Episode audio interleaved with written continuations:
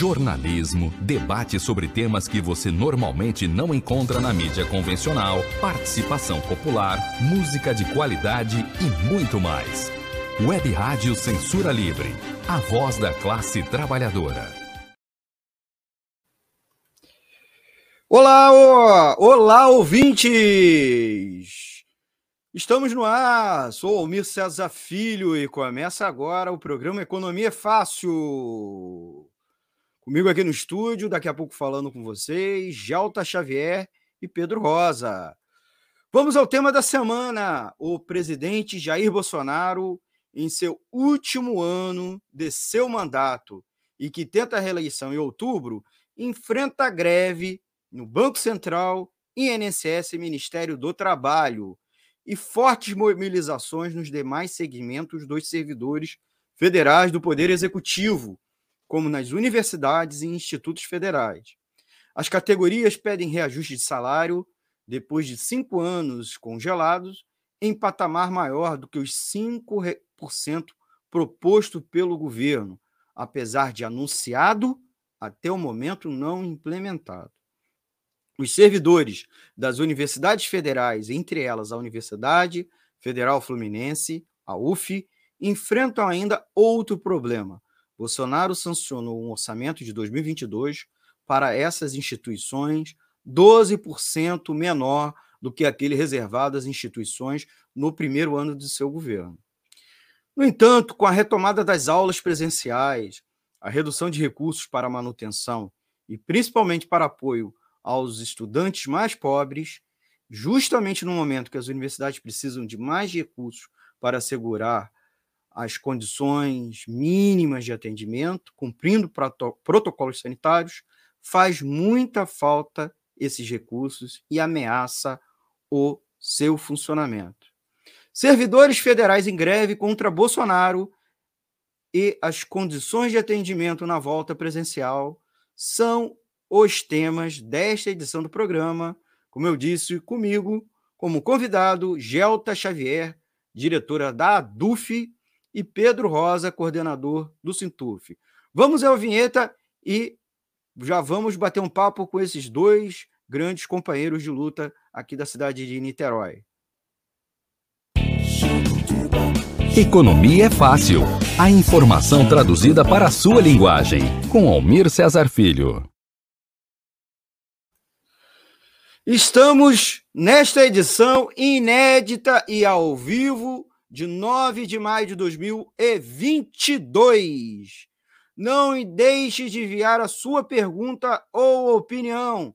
Deixe no chat aqui da live ou na caixa de comentários ou envie mensagem de texto ou de voz para o nosso WhatsApp, o 96 Deixa eu falar certinho, 96 553-8908.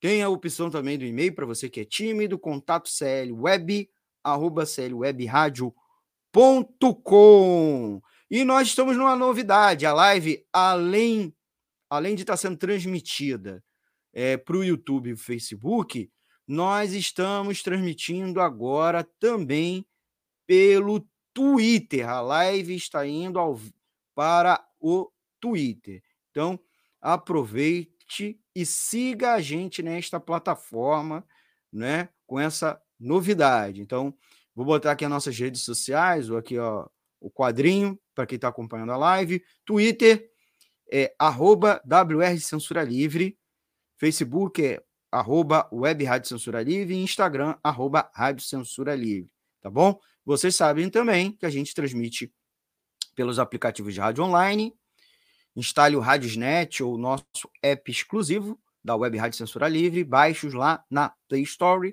e, é claro, pelo nosso site, o www.clwebradio.com.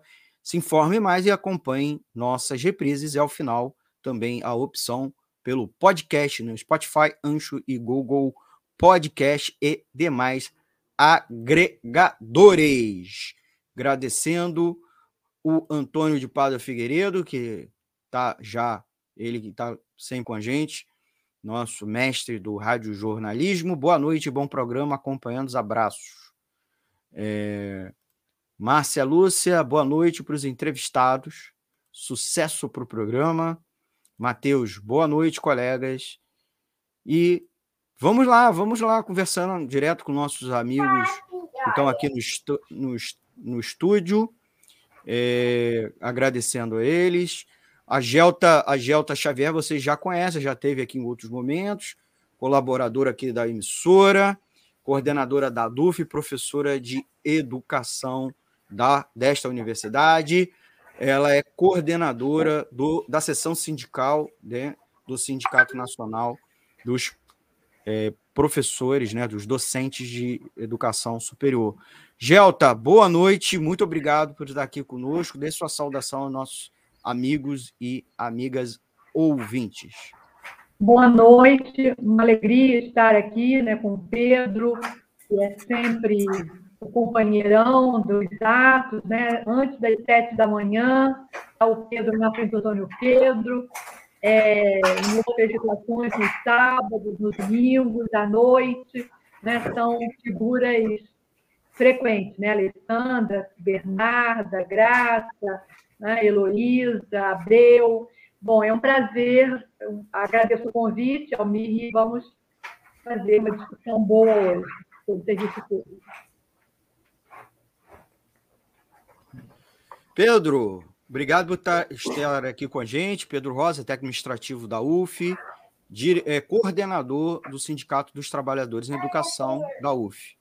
Obrigado por ter aqui mais uma vez. Dê sua saudação aos nossos ouvintes. Boa noite, Almi. Boa noite, Gelta. Gelta já dispensa os comentários. Também uma parceira do dia a dia. É, Almir, já é a segunda vez que eu estou vindo aqui. De fato, eu tive um outro momento de entrevista aqui sim, sim. com outros camaradas.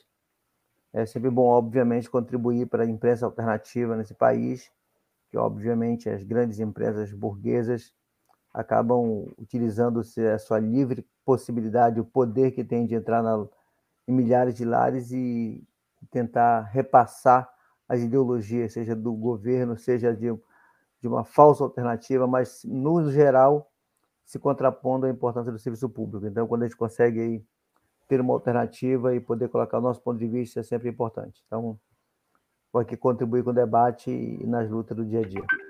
É isso. Muito bom, agradecer o Pedro. O Pedro já teve em outros programas nossos, já tivemos com depoimentos com ele, mas é primeira vez aqui no Economia Fácil, primeira de várias, hein? Ah, tá, já já está convidado para tratar outros temas aqui no nosso programa. É, Pedro e Gelton, é, nós convidamos vocês porque vocês sabem, vocês estão em campanha salarial, eu mesmo também estou em campanha, sou servidor público federal, vocês, os amigos que nos acompanham da rádio, sabem disso, nós estamos em campanha salarial, inclusive unificada, é, dois grandes espaços, que é o FONASEF e o FONACAT, que são fóruns que reúnem as entidades de servidores públicos federais, e as notícias, tivemos essa, as notícias de greve estão pipocando, como eu falei, tem greve do INSS, nós temos aí o Banco Central, inclusive a greve do Banco Central, que curiosamente, né, é, vem sendo bem forte, né, inclusive colocou em risco o funcionamento do Pix, suspendeu a publicação do boletim Focus, né, e outras pesquisas. Está é, tá tendo a greve do INSS, inclusive com os profissionais, com um, um resultado a fila, né, dos de, de pedidos né, sendo formado, é, porque o governo é intransigente, não está sentando com as categorias para é, dialogar.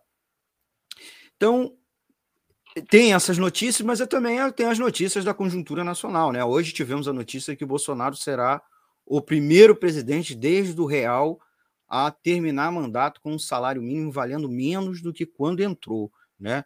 O Bolsonaro, o salário mínimo está valendo menos 1,8%. Né? Todos os outros presidentes de FHC, até mesmo Temer, nós tivemos ganhos eh, reais no salário mínimo.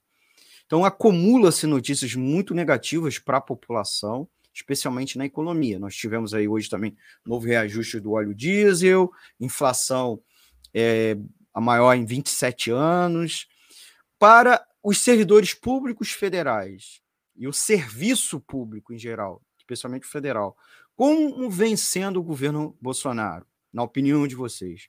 Em destaque para as áreas de educação, ciência e cultura, áreas que as universidades federais exercem ou têm interface. Começa com quem? Começa com Gelta. Vamos lá, dando Sim. prerrogativa para ela.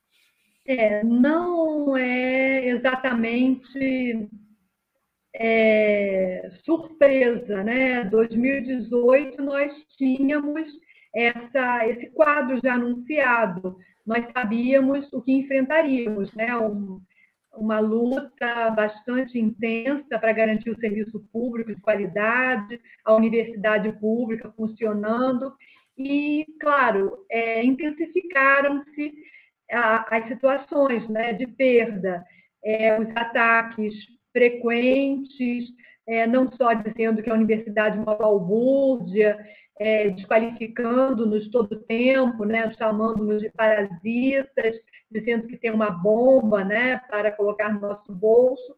Isso tem sido a fala frequente né, do governo Bolsonaro.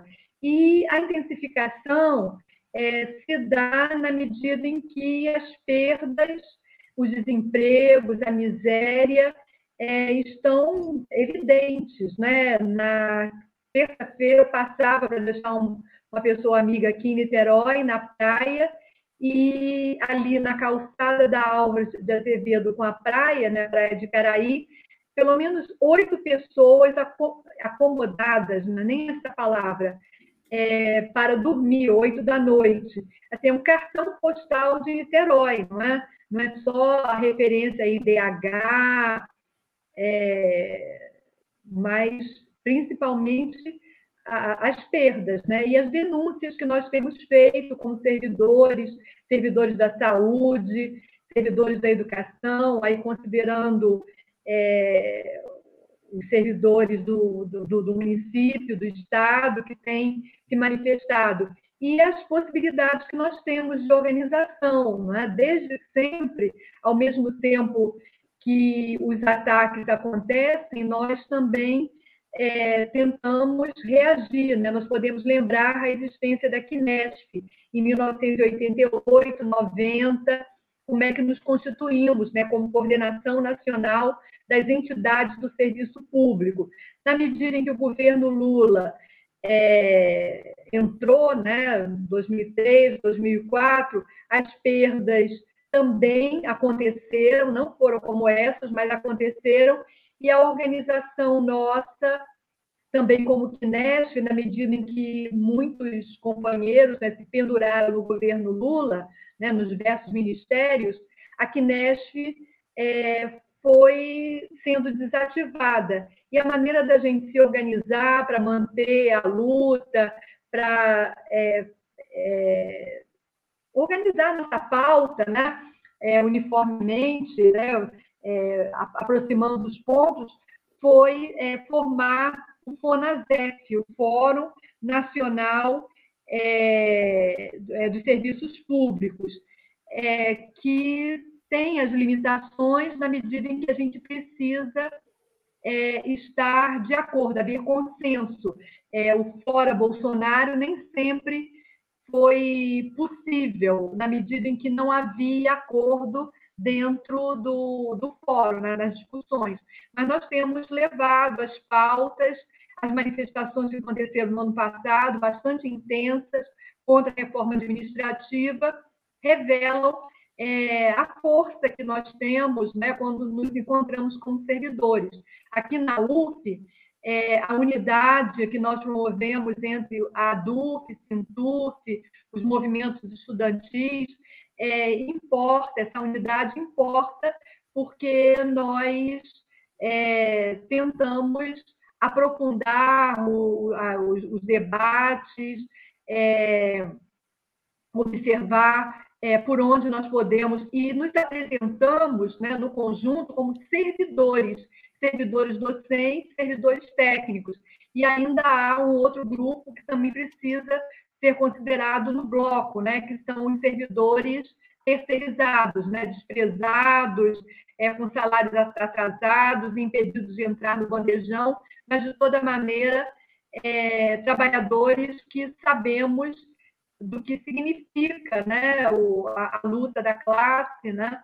Bem, é, a pauta do momento é, exige um esforço muito maior, nós temos intensificado também a, a nossa presença, né, dia 27, na frente, recentemente, né, 27 é, de abril, na frente do Carlos Tortelli, é, dias antes, em frente à Câmara de Vereadores, dia 28, o dia todo, dia 1 no aterro.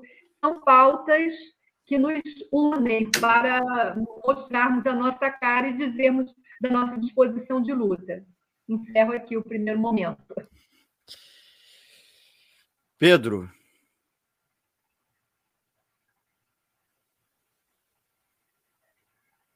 O que, é que você acha? O microfone está desligado. É, não, eu tinha desligado para não interferir aqui no debate. Não, boa, boa noite, gente. É uma.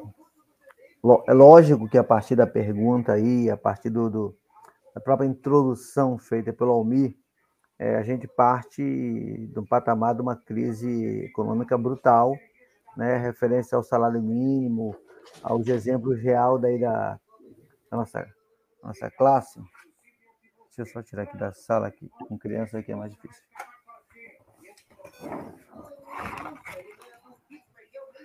Com, com a com uma evidente crise, né? uma explosão de crise no país. Certamente é muito difícil até comparar com outras épocas, porque é muito evidente né? que se tua gel está aí na praia, basta que a gente ande em qualquer parte do centro da cidade.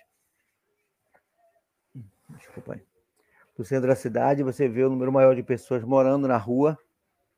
E, e, é o patamar, né? A política neoliberal aplicada em escala bastante ousada pelo, pelo Guedes e obedecendo aí uma, uma, uma, uma, um receituário internacional, mas com muita voracidade, né?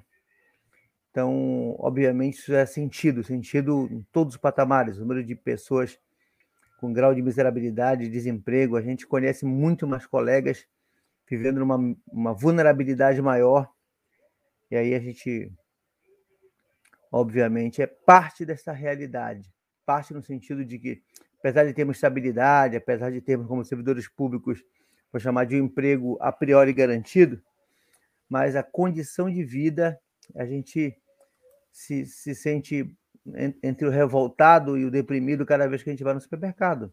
Cada vez que a gente olha a geladeira e sabe que não tem condições de colocar, mesmo que a gente colocou na semana passada, no mês passado. Então, é alguma coisa que, que sempre assusta, né? Então, seu quadro, nós estamos há mais de cinco anos sem o registro salarial, e, obviamente, é, é, a gente sabe que é, é, não é que todo mundo no país está sendo sacrificado. Mesmo na pandemia, os milionários, os bilionários ficaram mais bilionários.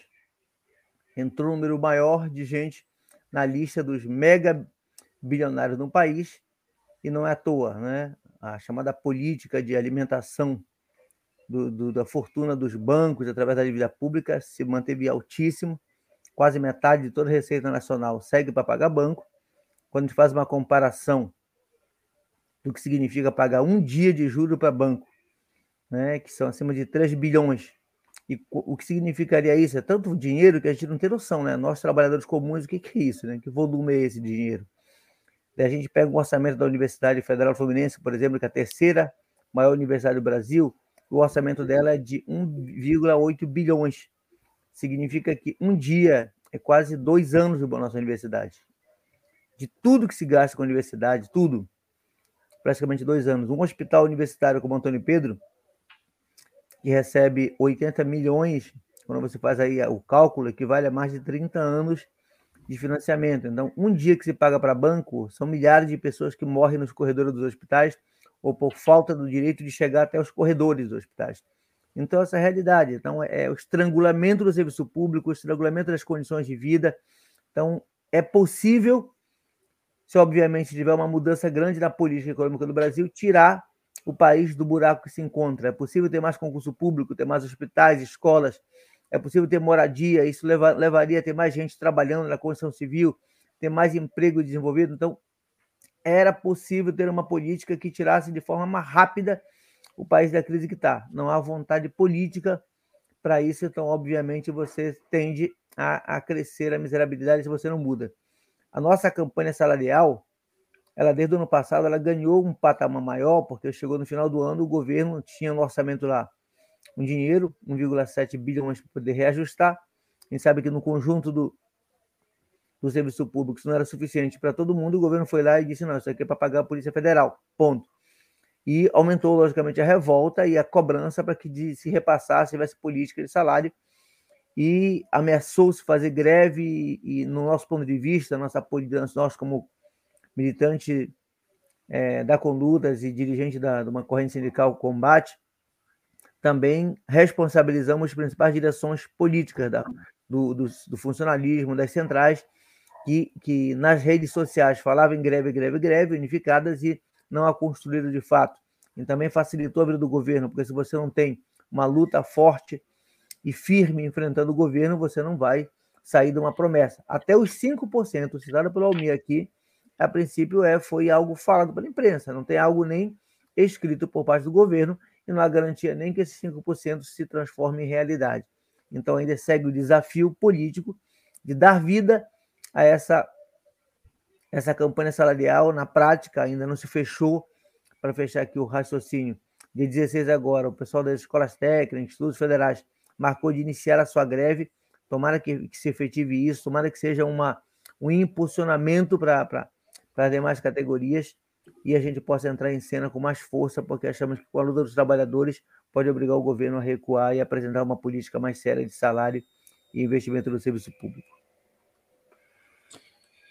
Obrigado, Pedro. Então, já é, para os nossos amigos e amigas ouvintes que estão entrando, né? Começa o programa, as pessoas paulatinamente vão entrando. Eu, nós estamos aí na edição do dia 9 é, de maio de 2022, 9 de maio de 2022. Estou conversando com Pedro Rosa, coordenador do Sintuf, e Jalta Xavier, diretora da ADUF. Estamos falando sobre servidores em greve e as condições de atendimento à população nessa volta presencial, né? É, antes da gente ir para a nossa segunda pergunta, eu queria pedir para quem está nos acompanhando dar um like, dar um like, compartilhar e se inscrever aqui no canal da Web Rádio Censura Livre na internet. Você sabe, se você dando like, você ajuda a impulsionar né, nossos vídeos a difundir para mais pessoas e você também recebe mais conteúdo da Web Rádio Censura Livre. Então, não esqueça de dar seu like, se inscrever e clicar no sininho, tá? Para receber as notificações de novos vídeos. Essa também é uma outra dica muito importante, tá bom?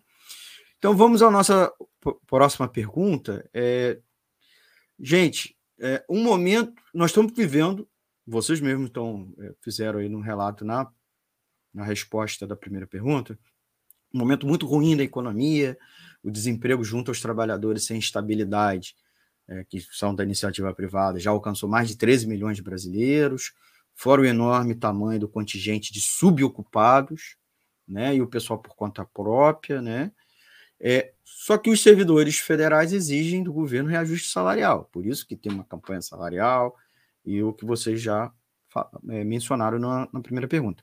A opinião pública, comandada né, ou operada pela grande imprensa, mesmo os, aqueles veículos que antagonizam com o governo Bolsonaro, questionam o porquê dos servidores públicos merecerem aumento em seus salários. Inclusive, no momento que houve queda do salário médio, da massa salarial, queda do salário médio, queda do salário, principalmente dos trabalhadores da, da iniciativa privada.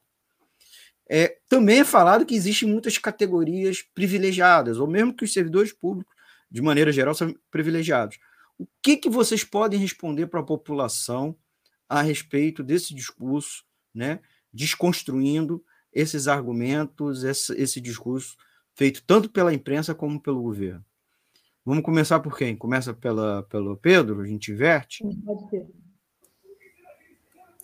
Não, essa, esse problema que envolve a disputa ideológica, né, que é o que a imprensa, de modo geral, utiliza contra nós servidores públicos, é algo que se arrasta ano após ano. Ou seja, já vivemos sempre diante dos governantes que, para tentar passar reformas administrativas, reformas previdenciárias, ajustes salariais, sempre há uma campanha muito forte. Né? Os mais militantes, um pouco mais de tempo, a gente foi, na geração do, do Collor, era visto como os marajás. A geração do Fernando Henrique foi uma campanha muito forte, nos chamando de vagabundo, porque queria aprovar reforma administrativa e previdenciária. E assim sempre foi. Chegamos a, a, a ouvir a absurda fala do Lula falando que era, era, era fácil ser servidor público, fazer concurso, né? que era melhor ser, era mais difícil ser político, porque tinha que apelar às ruas e pedir novamente o apoio das pessoas. Então, essa é uma característica muito comum. Mas me parece que essa é uma campanha permanente que tem menos eco hoje. Eu diria que os governantes, a grande mídia, quando tentam desqualificar um tipo de categoria em luta ou serviço público, que já teve muito mais eco no passado. Eu digo sem medo de, de errar. Eu vivi essas campanhas que eu citei aqui como servidor público. Era muito difícil se contrapor à campanha do Fernando Henrique lá atrás. Muito difícil. Você sentia socialmente um peso da pressão social dizendo que você não trabalhava. Era algo fortíssimo. Hoje é muito mais difícil, porque você passa a ter, no meio de uma pandemia de dois anos, com muito mais fácil falar da defesa do serviço público, da importância da universidade, da, da Fiocruz, do Butantan. É fácil falar dos médicos, das enfermeiras, as pessoas aplaudiam de pé, sabe que não é suficiente, mas criava um fato político enorme. Havia uma campanha, e há uma campanha, um contraponto aí a, a grande mídia e os governantes. Não estou dizendo que já está fácil, é simples. Estou dizendo que o eco é muito mais difícil. Hoje é mais difícil, é mais fácil falar o que eu falei agora, uma comparação do que se paga para banco do que paga para um hospital. E quando você diz para qualquer um, olha, só cinco anos sem nenhum reajuste, pô, opa, é meio difícil você falar que eu estou com reajuste salarial. Então, é, é, é, é óbvio que dentro do serviço público, como no setor privado também, mas no serviço público você tem um disparate aí entre algumas categorias. Uma das categorias de carreira de Estado, elas têm historicamente um salário melhor. Né? E isso facilitaria o governo. Mas a mídia que sempre tenta desqualificar as nossas lutas, nossas pautas, a grande imprensa, quando tenta ajudar a justificar o governo, se procura se agarrar naqueles salário, é, nem às vezes nem é do segmento. Você pode pegar exemplos isolados, até dentro da nossa própria universidade. Alguns que acumularam, sejam cargos altíssimos, alguns esquemas e que estão um salário altíssimo, que não tem nada a ver com a média salarial, nada a ver. Né? Hoje o governo é obrigado nas negociações, negociações não, nas novas regras, para tentar até nos, nos iludir você tem no mesmo contra-cheque lá o, o, auxílio alimentação, o reembolso, o transporte, tudo para você fingir que tem um contra-cheque melhor. Quando você pega e verificar o que é só o salário, ele é muito, muito baixo. Muito baixo mesmo. Né? Você pega e gasta o teu salário hoje pagando aluguel plano saúde, já foi do salário. Então, é, é, como diz assim, né? essa, essa, essa disputa ideológica que o movimento sempre vai ter que fazer, a gente faz nossas cartas públicas, tenta falar, sempre que a gente vai ao público falar disso, a gente tem uma aceitação. Eu digo para que a gente compare ao longo da história e sermos um pouco mais otimistas nesse aspecto, né? É, é, temos mais elementos para convencer a sociedade de que o governo poderia investir no serviço público do que outrora. Então, nesse aspecto, essa é uma disputa desleal, lógico, entre meu panfleto, panfleto do sindicato, um fórum no município e o panfleto, e é, e é o que fala as grandes meios de comunicação com os servidores, e diga-se passagem, ser aqueles que são ligados ao Bolsonaro ou a grande mídia que se opõe ao Bolsonaro, elas conseguem ter a mesma linguagem de se contrapor ao serviço público, defende a reforma administrativa, defende as demissões. Então a gente tem um enorme poderio contra nós servidores públicos e depende. Então o movimento ele tem que permanentemente, com ou sem campanha salarial, ser um, um, um, intenso, um intenso defensor do serviço público e tentar envolver a sociedade para que é, é, entenda a necessidade e importância da política salarial e condições de trabalho. Essa é uma, uma, uma política que tem que ser permanente, independente da campanha salarial. Esse é um desafio enorme nosso, não é sempre nós temos que fazer e acho que não tem espaço social maior do que há 15 anos atrás. Obrigado, obrigado, Pedro. Gelta. Sim. É, frente à realidade de desemprego, a dificuldade que enfrentam muitos trabalhadores precarizados, né, informais, é, nós, servidores públicos, nos destacamos né, pela estabilidade, ainda que essa estabilidade seja sempre ameaçada. Né? A perda da dedicação exclusiva, é, os cortes para os aposentados, né? é, é, há ameaças frequentes. E, assim, a gente também se respalda numa luta, as nossas convicções, nós não abalamos é, de sermos servidores públicos, de é, pensarmos que essa luta que nós desenvolvemos tem a ver com os outros grupos sociais, com as outras categorias, isso também é importante. Até a força que nós manifestamos quando é, fazemos enfrentamentos, né? A representantes da imprensa mesmo, né?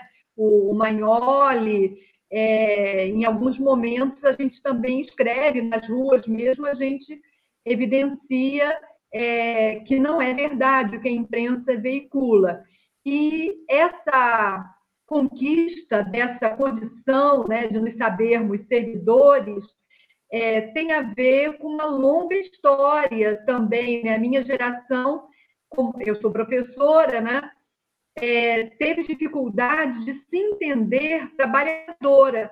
Né? Houve um momento, é, compondo-nos né, como Central Única dos Trabalhadores, a CUT, nós afirmarmos que nós éramos trabalhadores era difícil. Não, eu sou professora. Né? Houve um material, um artigo que entre nós professores circulou, tinha esse título: Operários e educadores se identificam. Que rumos tomará a educação brasileira? Foi um artigo que é bastante debatido, principalmente na medida em que nós é, nos chamávamos para é, atuar como classe, né? E atuar como classe também é, observando as condições de acesso ao trabalho, que para a minha geração, por exemplo, é, foi mais fácil, né? Não havia piso salarial, mas é, o lugarzinho, né? O lugarzinho para a professora estava garantido. Eu digo, né? Eu poderia é, não casar, eu poderia não entrar na universidade, mas trabalhar eu sabia, né? É, que aos 17 anos, por exemplo, sem haver terminado o ensino normal, o curso normal, eu já tinha carteira assinada. Né? Então, assim, são condições que meus filhos não tiveram. Né? Eles ingressaram né, na, na, vida pública também, mas por outros, outras vias, né? concurso, sim, mas com muito, muito mais dificuldade. E meus estudantes, né, meus, né, os estudantes que eu tenho nesse momento, os estudantes que passaram por mim recentemente, é, evidenciam as dificuldades. Né? Hoje mesmo, uma professora, quarta-feira, eu não virei a aula, porque vai haver uma feira em São Gonçalo eu faço em Padão e vendo na feira. Sim, né? é a sobrevivência. Professora, eu dou aula de violão, R$ 25,00 a hora a aula, que garante a minha vinda aqui à universidade. Eu gasto R$ reais para cada dia que eu venho à universidade. E aí ainda né, podemos contar com o bandejão, podemos contar com a, camaradagem, a solidariedade, né, de um fazer a, a, cópia né, do material, oferecer ao outro, mas é, há uma condição de, de, perdas bastante significativas e a gente é, precisa recuperar essa história recente né, das várias greves, 80, 82, 81, 82, 84, 85, 87. 87 eu lembro que uma greve grandiosa para garantir é, o plano é, de carreira nossa, né, o PUCRICE, e é, estivemos nas ruas, e aí estivemos nas ruas como servidores públicos. é, nos encontrávamos, no caso, no momento era Boulevard Álvaro Maia, lá em Manaus, depois íamos para o IMPA, né, trabalhadores da saúde, da justiça, né, de vários setores, é, e a culminância era né, diariamente no IMPA, fazendo avaliação das nossas ações. Passei. É outro, outra questão. Muito bem, Gelta, muito obrigado. Estamos aí conversando com o Pedro Rosa e com a Gelta Xavier, dois servidores da Universidade Federal Fluminense, é, um representando segmentos administrativos, outros docentes, trabalhadores da UF, em educação da UF. Vamos ao intervalo para anúncios e campanhas da rádio e a gente já volta. É, é importante também, antes da nossa volta, que falar para vocês que vocês podem ouvir a edição do programa Economia Fácil, seja essa como as anteriores, e demais programas da Rádio Censura Livre, também em formato podcast.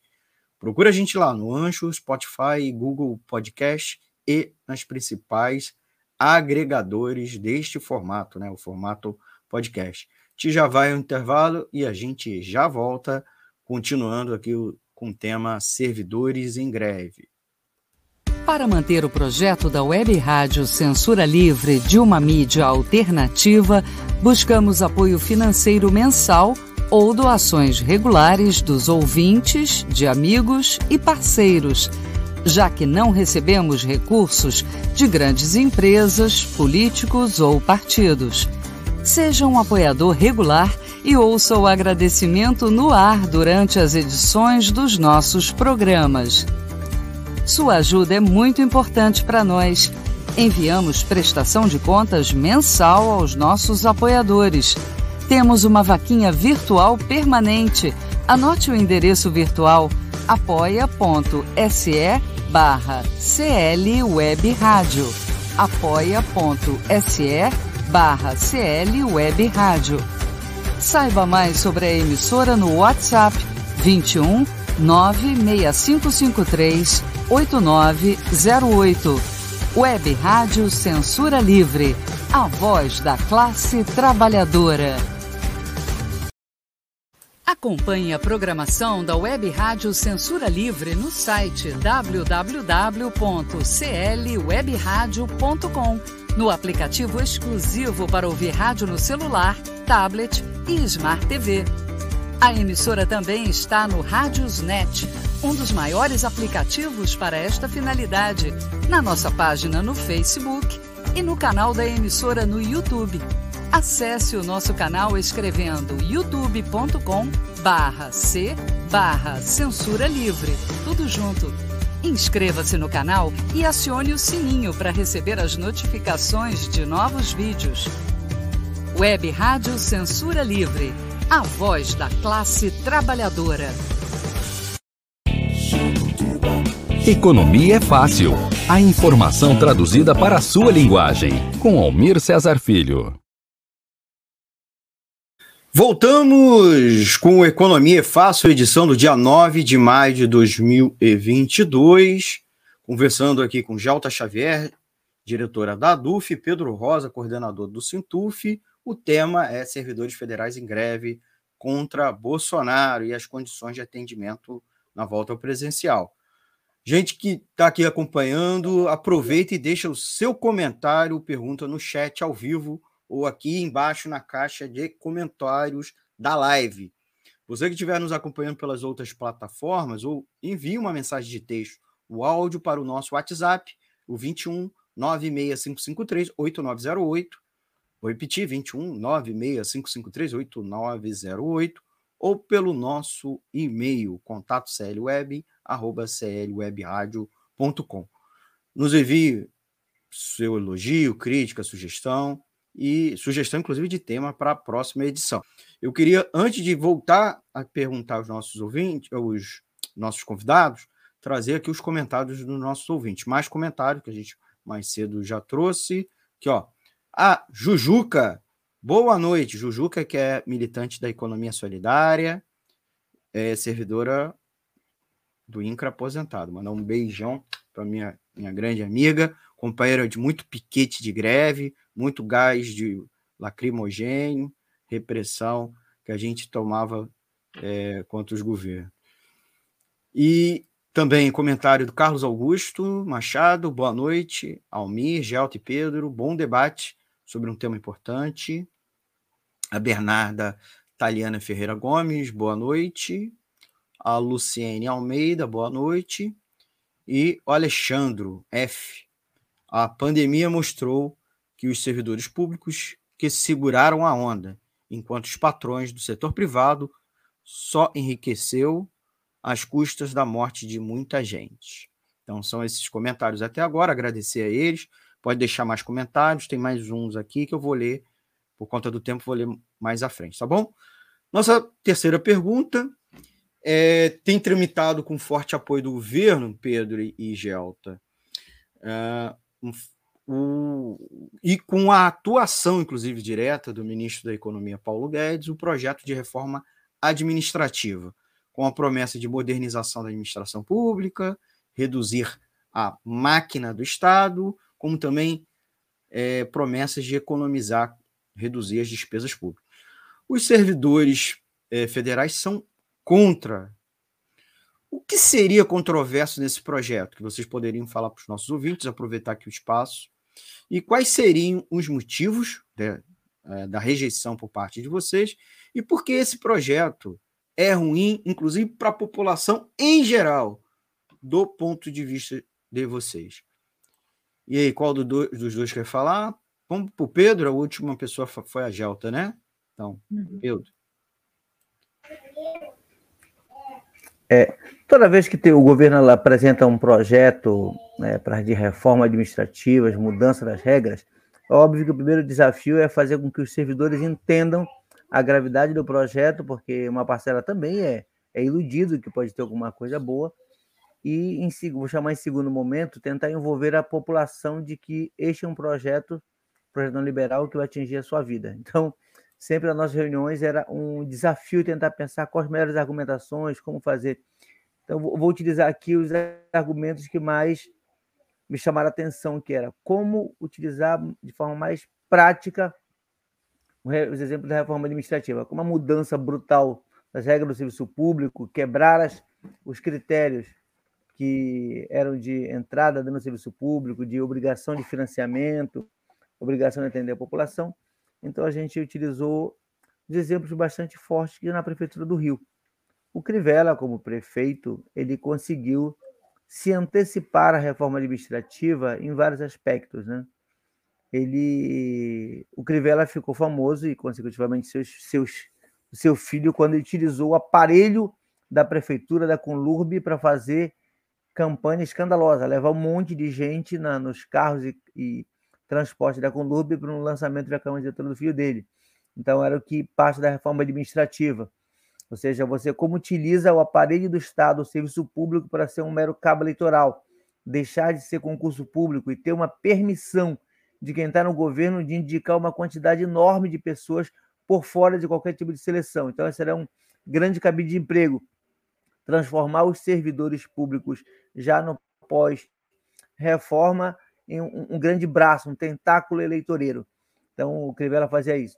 Depois era como ser atendido no serviço público.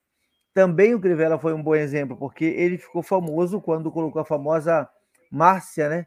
que era o esquema de como eu entrar como eu, eu driblar qualquer regra universal, regra séria e coerente para poder entrar no serviço público. Quer ser atendido? Procura a Márcia. Quer ser atendido? Daí era, era a sua indicação. Deixava de ter um critério para utilizar os hospitais e todo o serviço público. Essa era uma outra característica da, da reforma administrativa que o Crivella se antecipava. É, e o terceiro também né, na prefeitura, que era importante, que foi a história de contratar tomógrafo e colocar dentro da Igreja Universal. Então, era uma mistura. É essa é a característica da reforma administrativa. Fazer do continuar o financiamento público, porém, o controle ser uma lógica pública. O controle passava a ter o, o grande aparelho dos gabinetes. Eram puxadinhos os gabinetes. Na síntese, essa reforma administrativa. Era tentar utilizar o que já na prática vários prefeitos fazem, o que fazem por fora da legislação, mas fazem, então, era a regulamentação de práticas desse tipo. Esse era o melhor exemplo da reforma administrativa. E que trazia algo bastante maléfico para os servidores públicos, que seria importante ser entendido pela sociedade, que era a, a permissão das demissões. Né? Porque dizia o seguinte, né? você poderia definir que os cargos extintos eram, eram desnecessários. Mas quem definiu o que é cargo extinto? O governo. Então, se o governo fizesse uma lista de quantos profissionais eram chamados cargos desnecessários, eu poderia automaticamente demitir e depois substituído por os cabos eleitorais. Era, um, era assim, a gente pode tentar construir os exemplos, explicações, de ser um esforço maior nosso, como servidores, como dirigentes sindicais, é como fazer a população comum entender que esse é o efeito sobre a sua vida.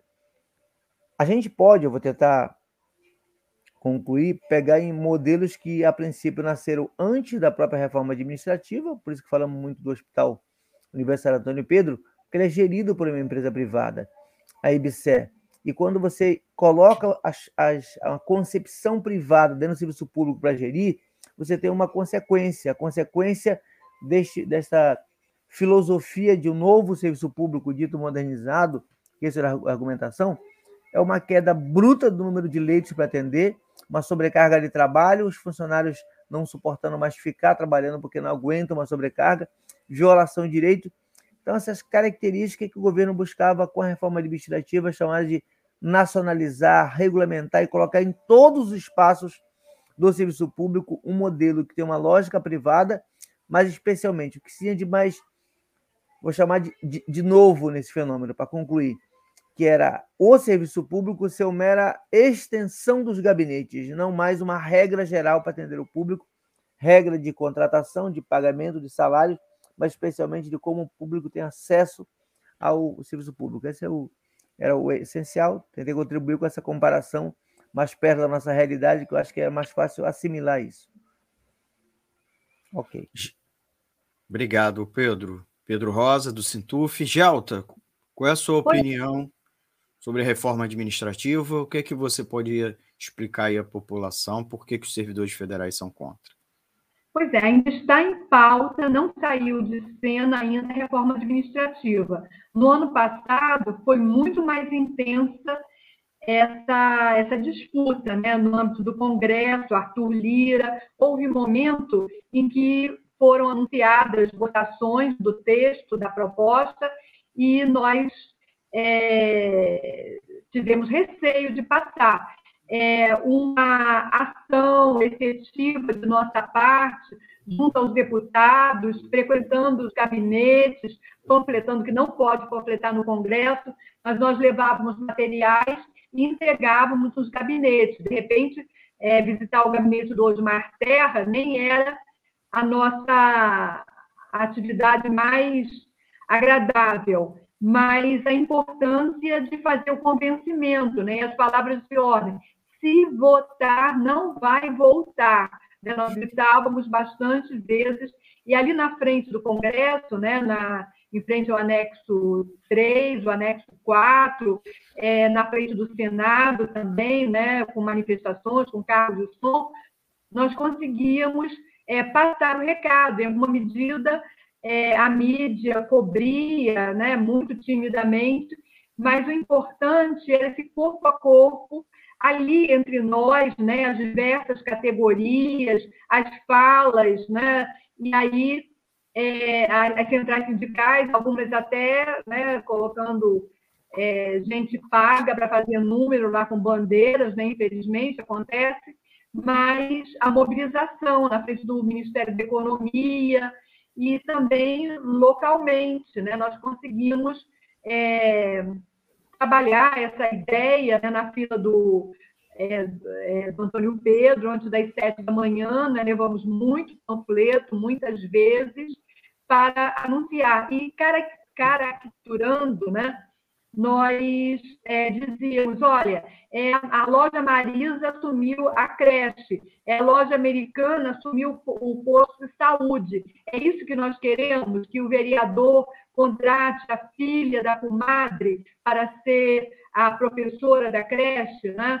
E a nossa luta é muito maior. No dia 28 houve assembleia do CEP, nós participamos, depois de termos passado pelo Antônio Pedro, e na, em algumas camisas né, distribuídas ali, vinha é, o recado, né? Queremos a bidocência. O que, que é a bidocência? São duas professoras é, qualificadas, né, tendo passado por ensino médio pela universidade, capazes de atender uma classe com 20 crianças e, ao mesmo tempo, que conduzem o processo educativo também estejam disponíveis, por exemplo, para trocar a fralda da criança de três anos.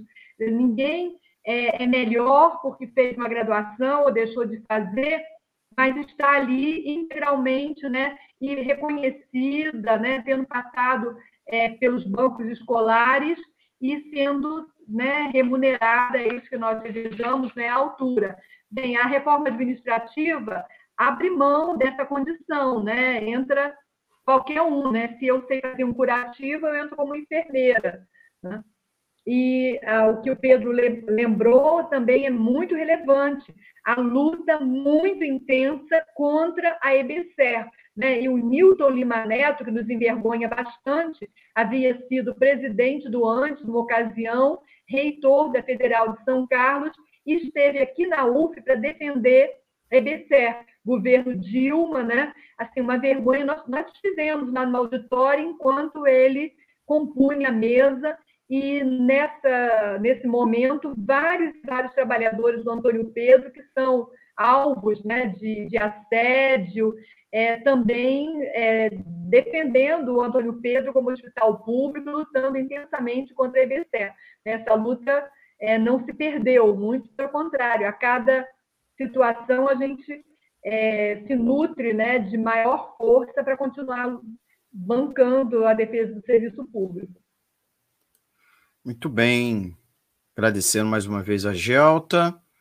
É, convidando aí os nossos amigos e amigas ouvintes que estão nos acompanhando ao vivo a dar o like, né? Eu sou, o sistema só está me mostrando aqui que o Antônio de Pado Figueiredo deu o like. Não esqueça, vou apertar o botão curtir, gostei, tá? Porque ajuda a educar, educar os algoritmos, né? para você receber mais conteúdo da Web Rádio Censura Livre, o nosso conteúdo ser difundido para mais pessoas. A gente pede também para vocês compartilhar essa live em suas redes sociais. E aproveita e segue a gente no Facebook, Instagram e no Twitter, tá bom? Botando aqui na tela, Twitter, Facebook e Instagram. Vamos à nossa quarta perguntinha. É, os servidores das universidades federais, entre elas a Universidade Federal Fluminense, a UF, enfrentam ainda outro problema. Né? O Bolsonaro sancionou um orçamento de 2022 para essas instituições 12% menor do que aquele reservado às instituições, né, a estas instituições no primeiro ano do seu próprio governo, embora é um orçamento que ele herda, né?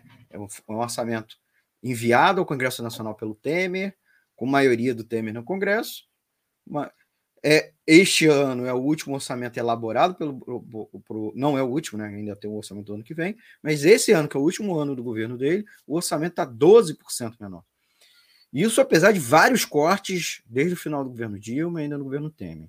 No entanto, com a retomada das aulas presenciais, a redução de recursos para manutenção inclusive e principalmente aqueles para o apoio aos, aos, alunos carentes, justamente nesse momento de muita crise econômica, né, que os estudantes precisariam de bolsas, precisariam de bandejão, precisariam é, de outras formas de apoio, né, de assistência estudantil, mas é um momento que as universidades estão com menos recursos para assegurar, inclusive, essas condições mínimas, inclusive protocolo sanitário, porque voltou às aulas presenciais, né?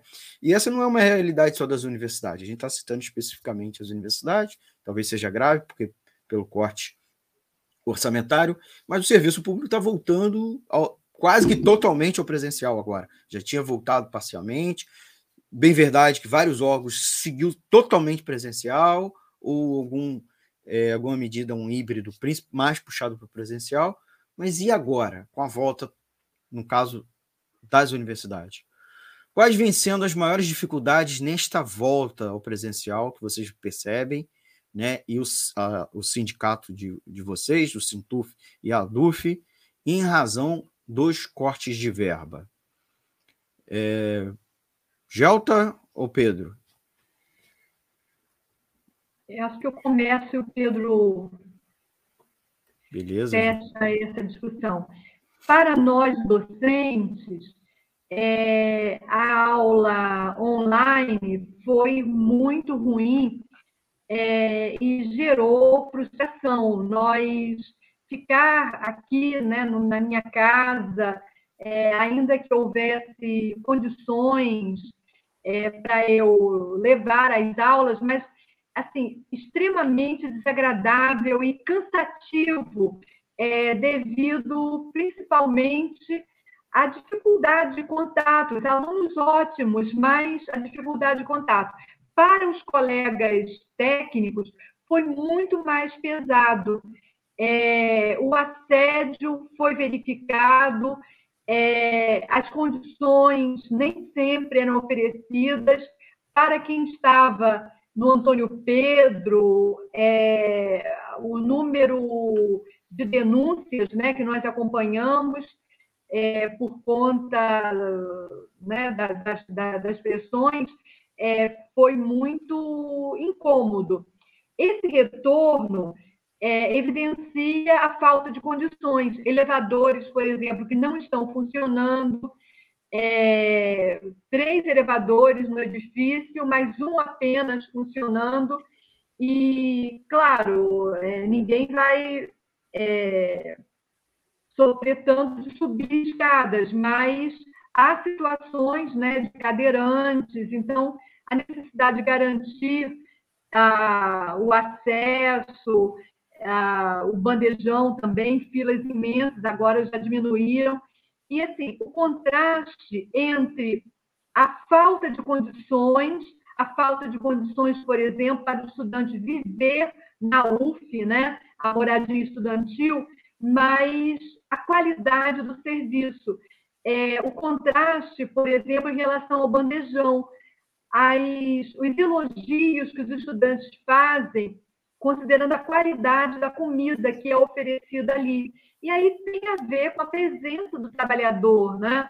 É, a dedicação, os anos também né, de, de, aprendizagem ali naquele, naquele setor.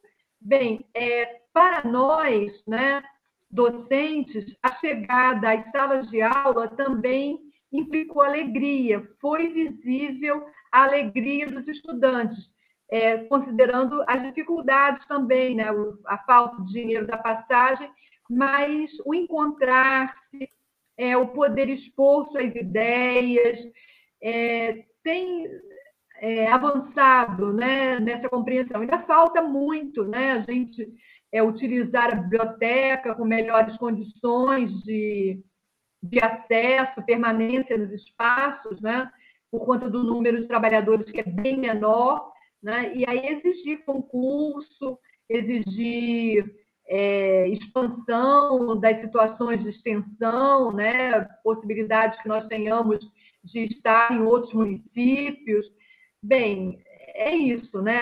De fato, os cortes significam muito, né, contra o serviço público, mas também a perseverança, né, que os servidores, a qualidade do serviço público que a gente é capaz de oferecer é, informa né, o que está dado no momento. Obrigado, Gelta. Pedro, qual é a sua opinião, Pedro? Eu acho que é importante alertar para uma coisa. Desde o dia 28 de março, foi baixada uma norma do reitor da UF. É um período que, se no Brasil todo, várias universidades, a orientação era retoma, retoma a vida presencial. Só que em várias delas, inclusive aqui, foi retoma mais ou menos que era, era criar dispositivos dentro da norma que permitia continuar trabalho remoto. A princípio falava de 20% das aulas pode continuar remoto até 50%. Quando você hoje olha, passa, vive na universidade, ainda tem uma quantidade muito grande de gente fazendo trabalho virtual, muitas uhum. aulas ainda virtuais, e que se mistura duas coisas. Uma parte já se acomodou nisso e, e nós temos que encarar, encarar porque é sério a precarização da qualidade em aulas remotas. Segundo, há uma pressão real por parte, especialmente dos estudantes agoniados, dizendo: eu não vou conseguir voltar porque tem que pagar moradia, tem que ter aluguel, transporte, alimentação. Então, passou dois anos aí longe de casa, mesmo precariamente, aliás, longe de casa, não, longe da universidade, mesmo precariamente tentando terminar seu, seu estudo. Então, essa é uma realidade. E as normas que o reitor baixou, apesar de alguns fazendo discurso de que estava preocupado ainda com a transição da crise sanitária, nós sabemos que é uma mentira. Aqui existe um problema de precariedade da crise financeira. A universidade, o reitor, véspera de uma eleição, não tem coragem de assumir isso, que é uma discussão de crise econômica e de corte de verbas, mas a Associação Nacional de Reitores, inclusive, soltou uma nota dizendo que, com a quantidade de verbas que foi liberados pelos, é, pelo governo, ou foi cortada pelo governo, a tendência é que a universidade não conseguiria nem se manter no patamar que estava há dois anos atrás. Nem isso. Então ia precisar retomar e crescer muito mais de investimento. Então sabia que seria uma, é uma bomba relógio. Então foram criando os artifícios de poder continuar remoto aqui e ali, porque sabe que ia gastar menos energia, mas. E há uma consequência. Apesar de menos pessoas na universidade, você abre um bandejão principal no Gragotá, por exemplo, 11 horas a fila já está gigante. Deu reitor. Reitor inventou uma reforma já quando estava voltando às aulas no bandejão da reitoria, e está fechado até hoje. Fizeram uma reforma também no bandejão do hospital, ficou só metade dele funcionando, só atende agora residente e estudante lá. Ponto. Proibiu terceirizado, proibiu gente do quadro, que e é algo que está nítido que é um problema financeiro, né? Porque não teria muita explicação fazer isso. Os proibiram comer, dizendo: olha, vocês não podem porque vocês têm no contrato de vocês auxílio alimentação. Mudaram o contrato de quem trabalhava dentro do bandejão, dizendo: vocês não vão ter no contrato auxílio alimentação porque vocês vão comer dentro do bandejão. Quem está fora não come no bandejão porque tem o auxílio alimentação. Então foi uma enrolada de desculpas, mas que já é nítido, já se começa a perceber que se não tiver uma luta forte, que nós chamamos de uma retomada de lutas nacionais, e aí Cabe aí o Andes, a Fazubra, a, o Sinazef, a própria Uni, construir essa agenda nacional de lutas, refazer o que nós chamamos de as, as novo tsunami de educação, para que possa colocar na parede e dizer, opa, ou se devolve as verbas, ou se a universidade não vai funcionar. Então, mesmo tendo dois anos sem sem um funcionamento presencial, que todo mundo está com a saudade de fazer voltar, Hoje precisava ter uma injeção financeira suficiente para que as pessoas tivessem condições da volta. Mas é melhor estar nela com os problemas que tem, para que melhor discutirmos frente a frente e ver como a gente enfrenta o problema e consegue enfrentar o governo e conseguir ter dinheiro de volta. É um quadro. A, a Gelta deu o exemplo dos, dos, elevadores.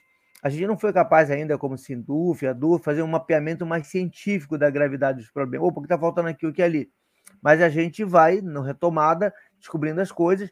A história dos elevadores é todo dia uma notícia. Né? De se eu for sair de um prédio para o outro, eu tinha que ir andando por, por quinto andar. Não me sinto nem obeso, nem cadeirante e não gosto de andar cinco andares. É muito e é difícil, difícil mesmo. E, e os dois prédios que eu ia não tinha elevador. Assim, já Instituto de Química não tem elevador. Eu tinha passado de letras, não tinha elevador. Eu não tem condições.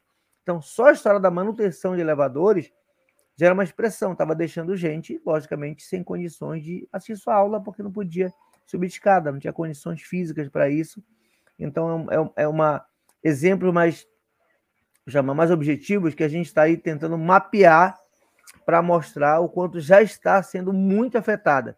Então, os reitores, dirigentes não podem ignorar que esse retorno presencial, com um grau de corte de verbas, vai fazer que a universidade simplesmente se arraste e não vai conseguir terminar o seu ano. Então a gente encara isso, necessidade de fazer uma forte luta, retomada das lutas nas ruas de forma unitária, exigindo verba, ou vai ser um falso retorno, vai ser algo mais precário do que já estava e já está sendo. Hoje a gente vai fingindo que está normal porque tem trabalho remoto, vai aqui ali, vai dando, vai dando jeitinho, mas isso não serve para uma educação de qualidade. Então temos que encarar de frente a discussão e a luta para a gente poder é, é, reerguer a universidade dos patamares que são necessários. Obrigado, Pedro. Nós estávamos, estamos conversando com Pedro Rosa, coordenador do Sintuf, e Gelta Xavier, é, diretora da ADUF. Nós vamos ao nosso segundo e último intervalo para começar nosso terceiro bloco. É, vocês estão ouvindo aqui o programa Economia é Fácil pela Web Rádio Censura Livre, edição de dia 9 de maio. Não esqueça de dar o seu like, tá bom? E se inscrever aqui no canal. Quero mandar um abraço para quem deu like e quem deixou comentário aqui na live, tá bom? Quando a gente voltar do intervalo, vou ler mais comentários e mandar um abraço para quem deixou eles. É, queria registrar aqui que o Tony Werneck, com W, Werneck, é, deixou um like, então mandar um abraço para ele. Então vamos ao nosso intervalo de anúncio e nós já voltamos com o terceiro e último bloco do Economia Fácil. Já voltamos. Jornalismo, debate sobre temas que você normalmente não encontra na mídia convencional, participação popular, música de qualidade e muito mais. Web Rádio Censura Livre, a voz da classe trabalhadora. Para manter o projeto da Web Rádio Censura Livre de uma mídia alternativa, buscamos apoio financeiro mensal ou doações regulares dos ouvintes, de amigos e parceiros, já que não recebemos recursos de grandes empresas, políticos ou partidos. Seja um apoiador regular e ouça o agradecimento no ar durante as edições dos nossos programas. Sua ajuda é muito importante para nós. Enviamos prestação de contas mensal aos nossos apoiadores. Temos uma vaquinha virtual permanente. Anote o endereço virtual apoia.se barra CL Web Rádio. apoia.se barra CL Web Rádio. Saiba mais sobre a emissora no WhatsApp 21 96553 8908. Web Rádio Censura Livre. A voz da classe trabalhadora. Acompanhe a programação da Web Rádio Censura Livre no site www.clwebradio.com, no aplicativo exclusivo para ouvir rádio no celular, tablet e Smart TV.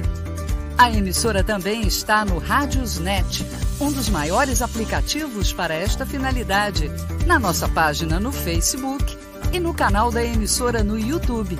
Acesse o nosso canal escrevendo youtube.com barra C barra Censura Livre. Tudo junto.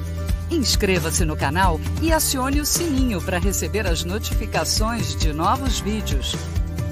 Web Rádio Censura Livre. A voz da classe trabalhadora.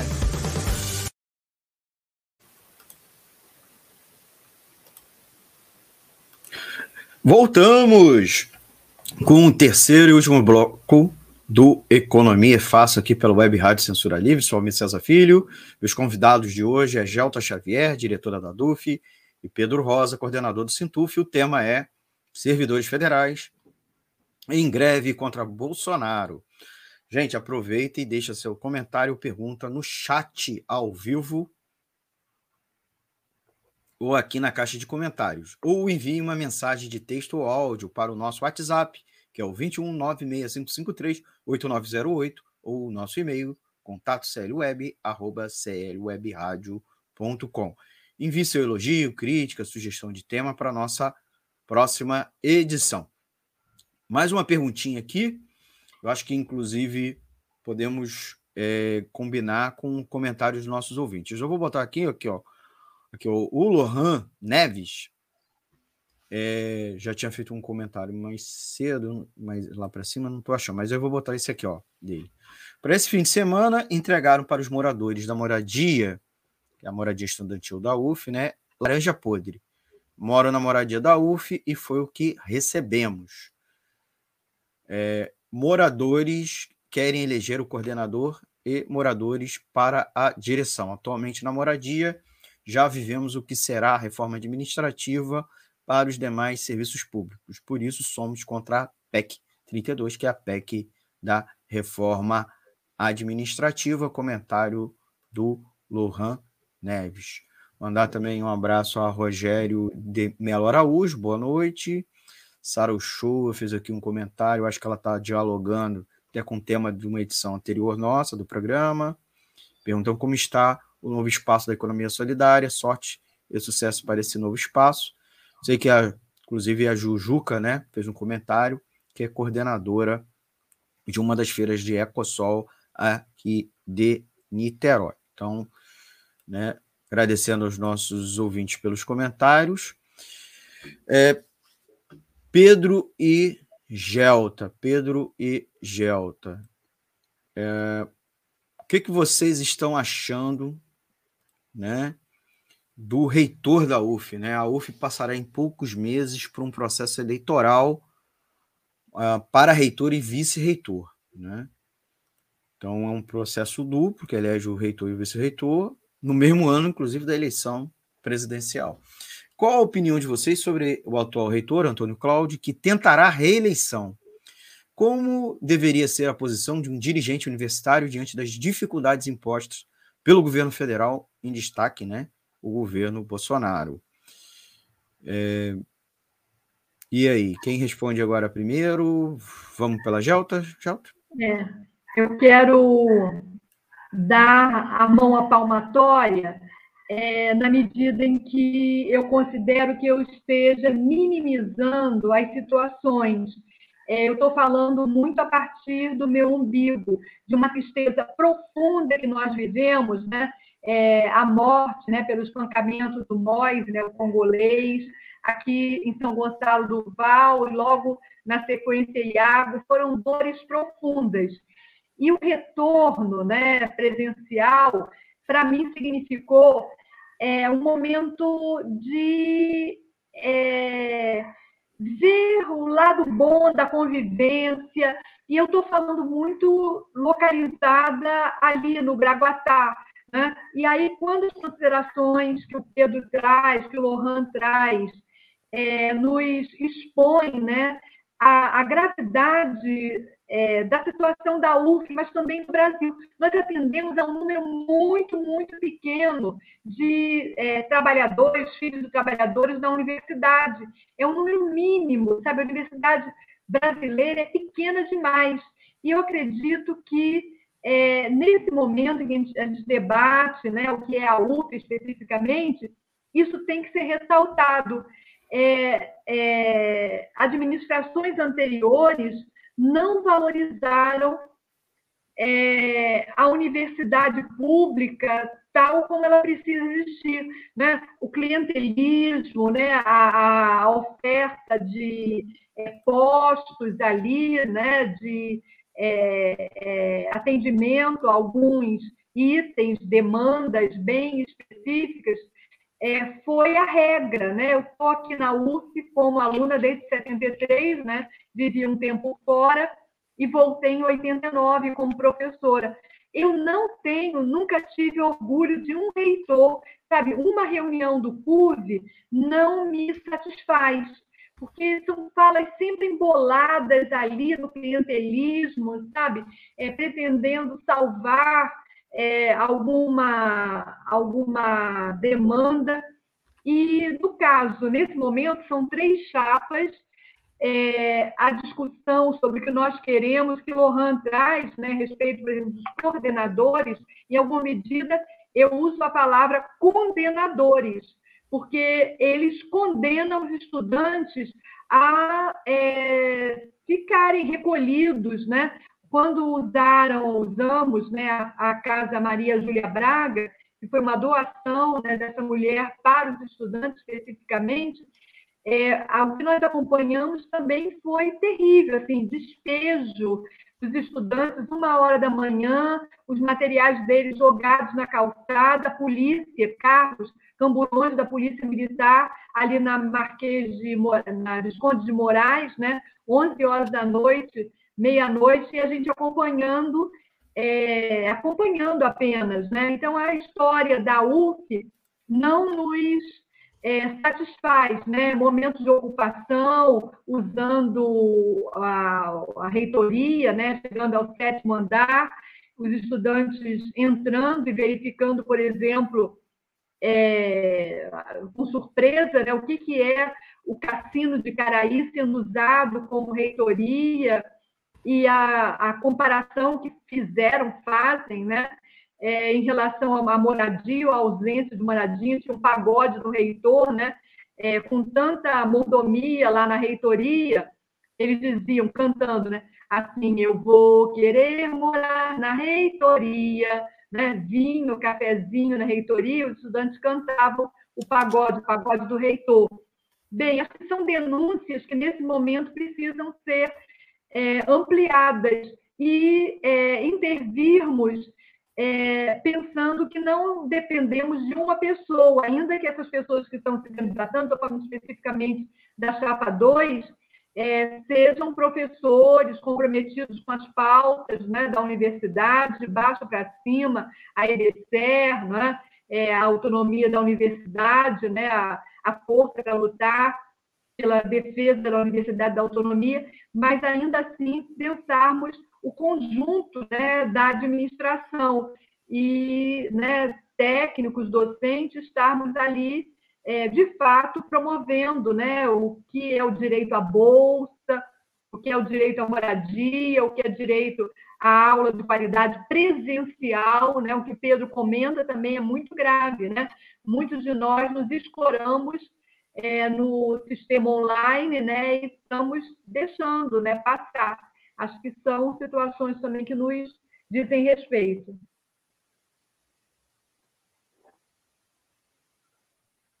Encerrou, Gelto? Sim, sim. Pedro, mesma questão.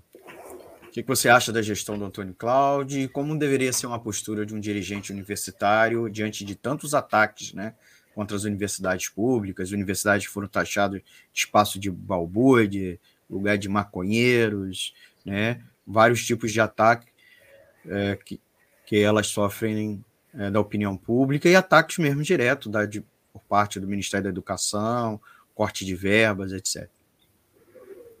Diria o seguinte, gente, apesar de dois anos de pandemia, distanciamento social, que tenha levado a uma grande dispersão social e política da comunidade universitária, a quantidade de ataques, como foi citado aqui pelo Almir, desse governo, a característica principal do governo anti-ciência, anti-educação, governo que se esforça de meter cada figuras bizarras à frente do Ministério da Educação, também forçou que quem tem o mínimo de bom senso numa universidade fosse mais politizado, se percebesse a necessidade da defesa da ciência e da educação pública.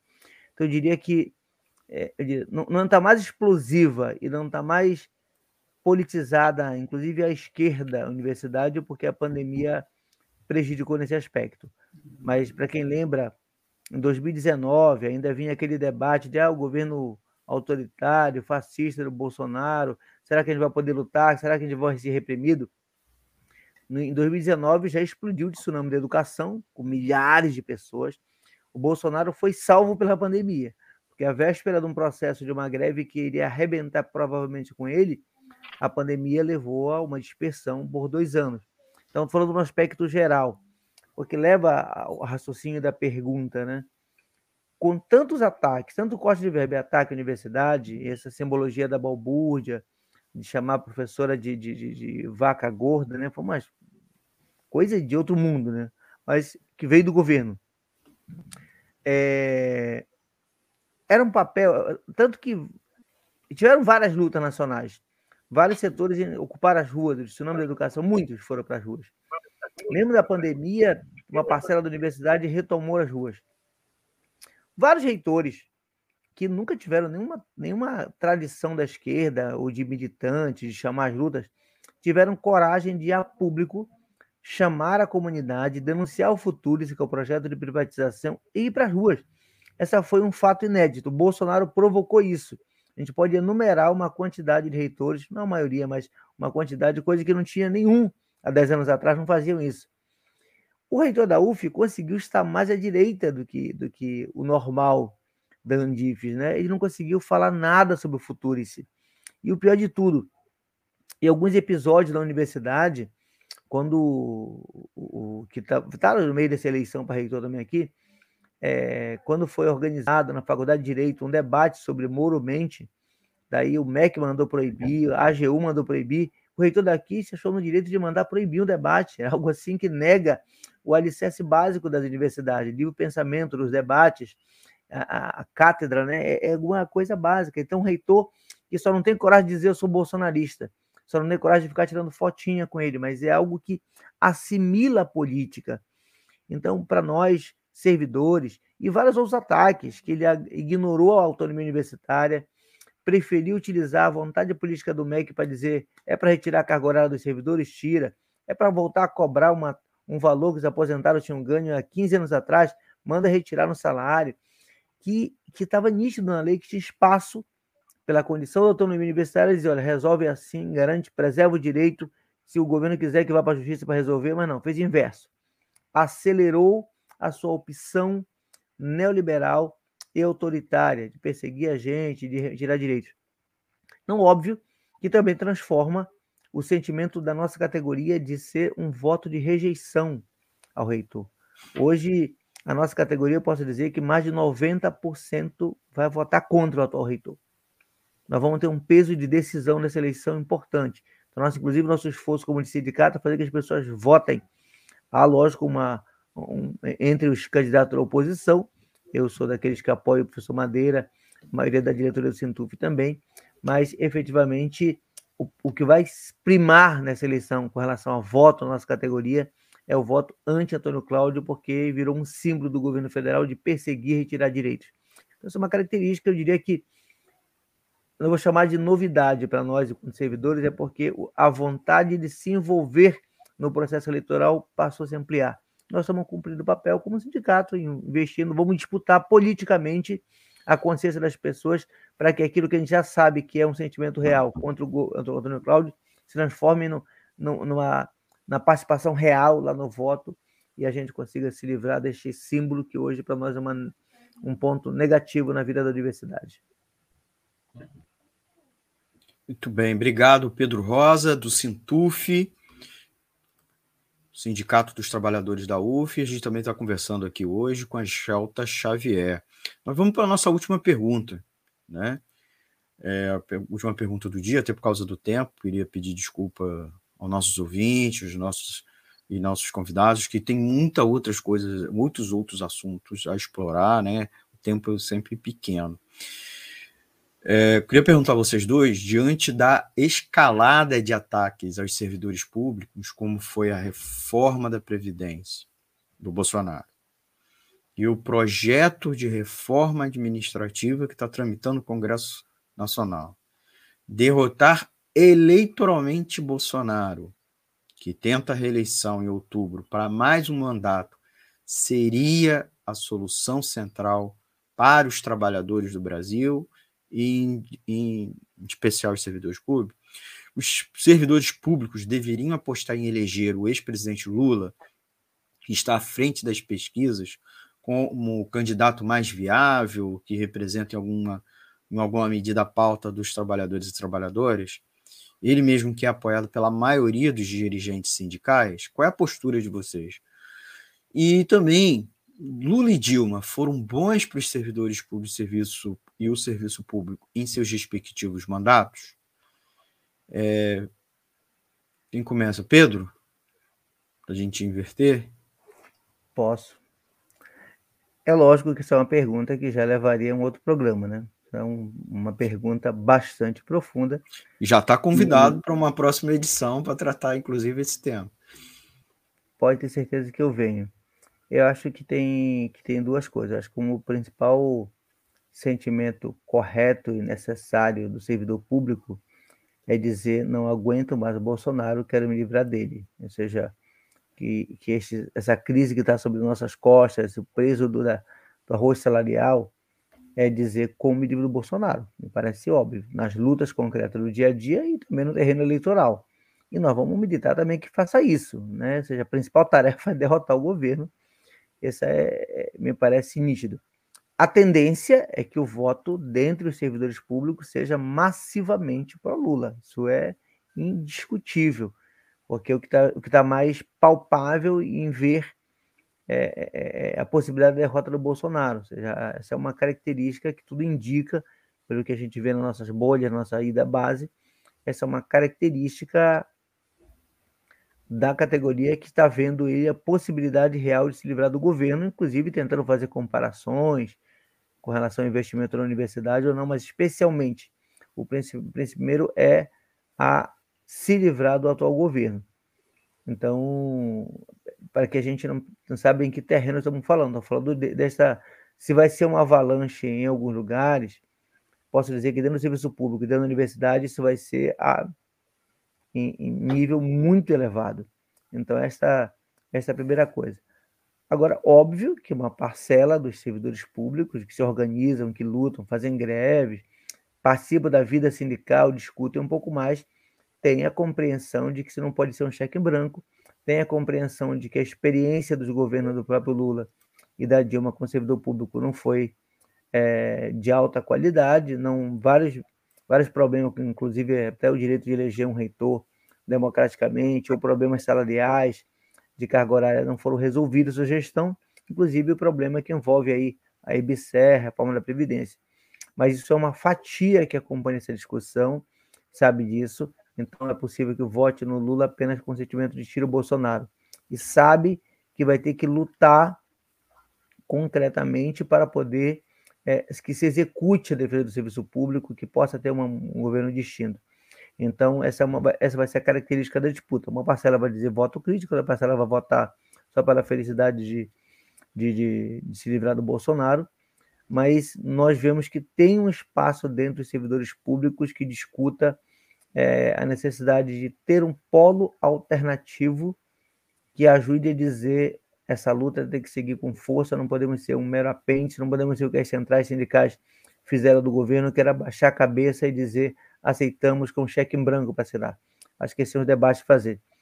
Acho que se perde a oportunidade, daí a, a pergunta como ter uma cara entre é, é, o, que de, o, que de, o que temos que fazer, né? Estamos falando de uma rádio com perfil à esquerda aqui. Era, acho que se perde a oportunidade dos setores já organizados que sabe que o lulismo não é uma saída para resolver nossos problemas, se perde a oportunidade de ter uma alternativa à esquerda do fenômeno lulista. Isso é uma esse é um problema, né? O pessoal já decide que vai estar na esteira do lulismo, né? e você tem ainda três outras candidaturas do PSTU, do PCB e da UP que reivindicam a esquerda, apresentam um programa melhor. Então você vai ter uma pulverização eu acho que esse é um grande erro político do setor que reivindica o marxismo e não se esforça para ter uma alternativa única que possa pegar as pessoas que são dentro da universidade, que têm uma compreensão mais crítica, sabe o que significa é, defender a universidade e que pudesse juntar num só polo. Já seríamos pequenos, já seríamos marginais, mas ainda assim teria uma capacidade de uma voz maior. De forma isolada, fragmentada, vai falar para muito menos pessoas então facilita a vida do ludismo. Mas me parece que é uma reflexão que é merecedor de um debate mais profundo e, obviamente, vamos ter que encarar esse desafio enorme nos próximos meses, mas é a vida que temos que fazer. Gelton, sua opinião a respeito. Sim.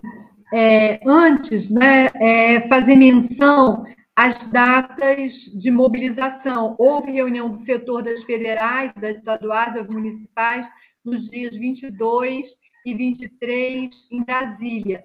A partir daí, nós tiramos é, uma, uma pauta de mobilizações. É, Sinazef entrando em greve, né, que é uma data importante, dia 16, Assembleia da DUF agora dia 12, é, reunião do setor das federais dia 18, e início da greve, né, que nós queremos construir dia 23 de maio. É claro que está no cenário e vai depender muito mais da força que nós tenhamos, da mobilização que nós consigamos fazer para garantir essa greve do Serviço Público Federal. Quanto às eleições, eu acredito que nós ainda mantemos um sentimento religioso, sabe? Jesus voltará para me salvar. E aí Lula voltará, sabe? Eu estou colocando no gelo soneca, modelo soneca, é, queridas companheiras né, que estão fazendo essa, essa, essa a foto, né?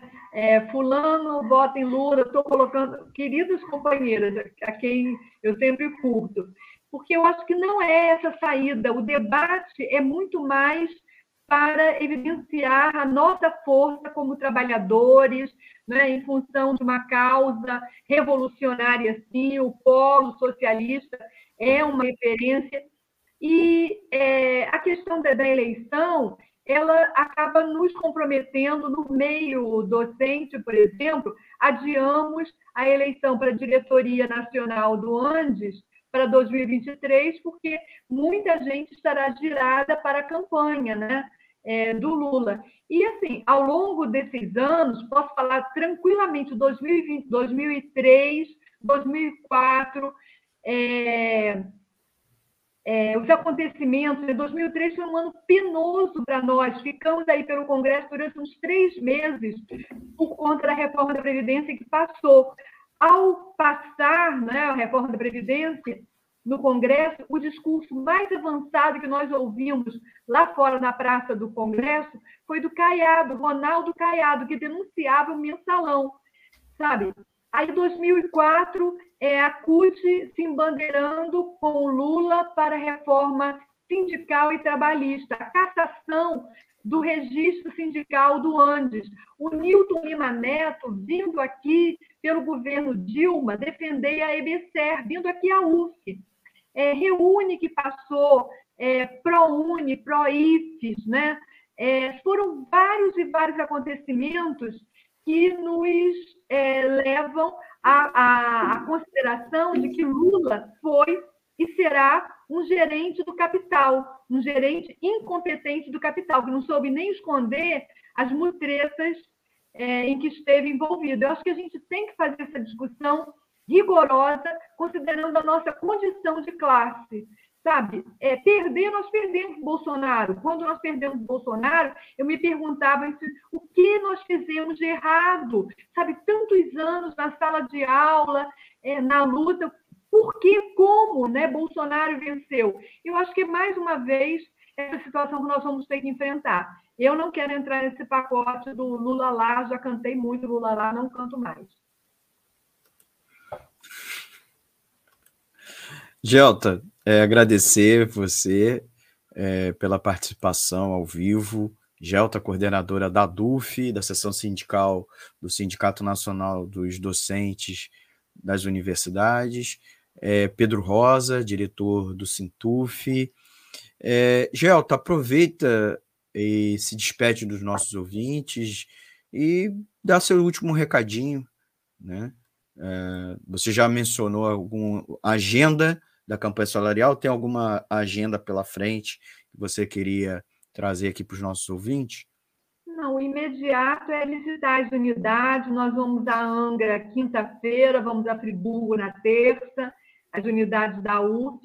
E, assim, dizer que, que é muito bom esse debate, assim, é, o Pedro, né, a coordenação do Sintuf, é, é composta de interlocutores né, com quem a gente tem é, muita confiança, é o nosso guarda-chuva na hora que a gente vai para para Sararibóia, sabe que vai encontrar o carro do Sintuf, os companheiros do Sintuf lá e vamos atravessar juntos lá para o e fazer todo o trabalho conjunto. E vamos continuar fazendo, né? defendendo intransigentemente a universidade pública. Obrigada é, pela presença, obrigada pelo convite. Pedro, Obrigado, obrigado, Gelta. Muito obrigado, Gelta, nossa parceira aqui da Web Rádio Censura Livre. Pedro, é, agradecendo a você, é, aproveite o espaço para suas é, se despedir dos nossos ouvintes e também considerações finais, agenda que você gostaria de convidar a categoria para as próximas atividades, próximos passos da campanha salarial. A gente fez uma assembleia do Sintuf essa semana agora, passou, na quinta-feira, e dentre as coisas debatidas, a gente tinha por referência no encaminhamento da luta da campanha salarial, é que além do, lógico, da solidariedade, a greve do INSS, que já tem bastante tempo, está isolada nesse aspecto mais global, mas também essa possibilidade do início da greve do pessoal das escolas técnicas, do Sinazef. Como é a mesma categoria que a nossa, vai tende a impactar se eles conseguirem entrar. Como marcaram para o dia 16, que é a próxima segunda-feira, então nós aprovamos a nossa Assembleia fazer um ato de 16 lá no prédio da reitoria, nos Jardins, às 9 da manhã. O nosso foco, além de reforçar a campanha salarial, são dois temas internos, mas que têm uma importância na vida dos trabalhadores. Uma, o pessoal aposentado, que está na iminência de perder o salário, dois processos que ganhamos há muitos anos atrás, o reitor insiste em tentar tirar, já descobrimos que ele só vai segurar até a eleição, mas sem querer, saiu umas notificações de alguns aposentados já com ordem de retirar no salário, queremos aqui apoio de todo mundo. Para isso, vamos mobilizar para ter uma, uma presença e cobrar satisfação que ele declara por que ele não utiliza o espaço na legislação da autonomia universitária para poder respeitar essa conquista. São perdas que alguns variam acima de mil reais, para ter uma ideia. Então, o aposentado que perde isso no salário vai ficar enlouquecido. E o segundo é que a gente vai também estar denunciando os problemas dos bandejões, né, que cortaram alguns bandejões e esse tem sido um karma. Companheiros que voltaram ao trabalho presencial, ter que comer na rua é muito caro. Então a gente está vinculando os dois temas no momento onde a gente acredita e torce para que a greve do Sinasef se efetive e seja uma mola propulsora a mais. Agradecer aqui também o espaço e propondo aí a novos debates que precisem e a militância que esteja presente aqui, contribuindo, perguntando, ouvindo nos encontraremos, como disse a Gel, tem tantas outras tarefas, seja na barca, dentro da universidade, na campanha salarial, ou construir uma alternativa política é, à esquerda nesse país. É isso. Abraço, amizão. Obrigado, Pedro. Pedro Rosa, diretor do Sintuf, é, coordenador do Sintuf. Tem um último comentário aqui, eu acho que eu consegui ler todos, ou quase todos, a maioria deles. Lohan Neves dizem que com Lula voltaremos a sonhar. A sonhar. É, mas quem tem fome não se alimenta de sonho. O Brasil precisa de realizações, não somente de sonhos. Precisamos realizar o socialismo. Último comentário do Lohan. Agradecer ao Lohan Neves, que deixou o comentário aqui conosco, Rogério de Melo Araújo, Sara Uchoa, Robson Bernardo, Alexandre F., Luciene Almeida, Bernarda Taliana Ferreira Gomes, Carlos Augusto Moreira Machado, é, Ju, Jujuca, Matheus, Márcia Lúcia, lá de, da região, direto da região dos lagos, nos acompanhando. Carlos Augusto Moreira Machado, já falei. Agradecer o Vitor Lobato, que deu um like e ainda deu um, um amei. Agradecer a ele pelo, pelo, pelo apoio. E vocês sabem que vocês dando like, vocês estão nos ajudando né, a alcançar mais pessoas e também vocês receberem mais conteúdo da Web Rádio Censura Livre parecido também nas, nas plataformas que a gente transmite a nossa live. Você que perdeu algum trecho do, do, desta edição, volta lá que o vídeo vai ficar salvo, você pode ouvir, pode nos assistir a, a qualquer momento. Ouça Economia Fácil também em formato podcast, tá bom? lá no Anchor, no Spotify, no Google Podcast, nos principais agregadores. E por fim, queria agradecer quem apoia o projeto da Rádio Censura Livre e a mantém no ar. Sua contribuição é muito importante. E quem apoia recebe prestação de contas mensal. O nosso muito obrigado. Queria mandar um abraço aqui ao nosso, rapidamente, alguns dos nossos apoiadores é, do último mês. Ah, deixa eu aqui, tá. agradecer ao Alexandre Elias, ao Antônio Felipe, o Cláudio Março, o Tunai Melo, do Bola Viva, canal e programa aqui na Web Rádio, o coletivo Casulo, a Daniele Burnia, o Gabriel Tolstói, a Gelta, que é colaboradora financeira aqui da rádio, o João Paulo Ribeiro, lá de Brasília. Agradecer também ao Lohan Neves, o Nelson Marques Filho, do, do CCOB, e o Sérgio Oliveira, a Thaís Rabelo e o Wendel Setúbal. Então, e você que quiser participar, quiser apoiar o Web Rádio Censura Livre, você pode mandar um Pix. nós temos o Apoia-se, né? A vaquinha virtual, no Apoia-se barra Web Rádio, e a nossa chave Pix aqui, ó. 32 95 46 96 001 181. Essa é a nossa chave Pix. Se você quiser fazer uma doação, qualquer quantia, até um centavo, se você quiser, para manter o nosso projeto independente, levando conteúdo, é, tentando levar um conteúdo de qualidade, né? Que fura a bolha, especialmente da grande mídia, aos temas e lidar com os temas na ótica dos trabalhadores. Tá bom? Muito obrigado. Até a próxima edição aqui do Economia Fácil pela Web Rádio Censura Livre. Pedro, você já está convidado. Muito em breve, daqui a pouco a gente combina para outros temas, Gelta também, né? Para que participar do Economia é Fácil e outros programas aqui da Web Rádio Censura Livre.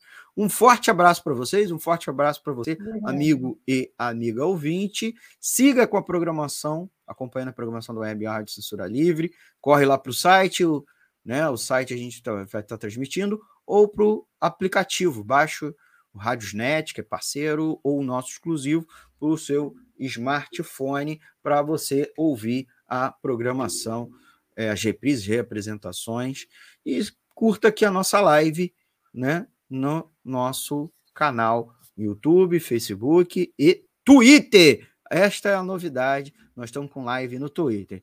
Um forte abraço, gente. Tchau, tchau. Até o nosso próximo programa. Boa noite. É, boa noite. Obrigado aí.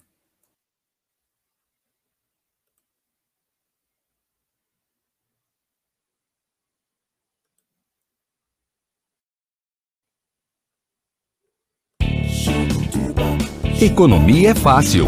A informação traduzida para a sua língua. Economia é fácil. A informação traduzida para a sua linguagem. Com Almir Cesar Filho.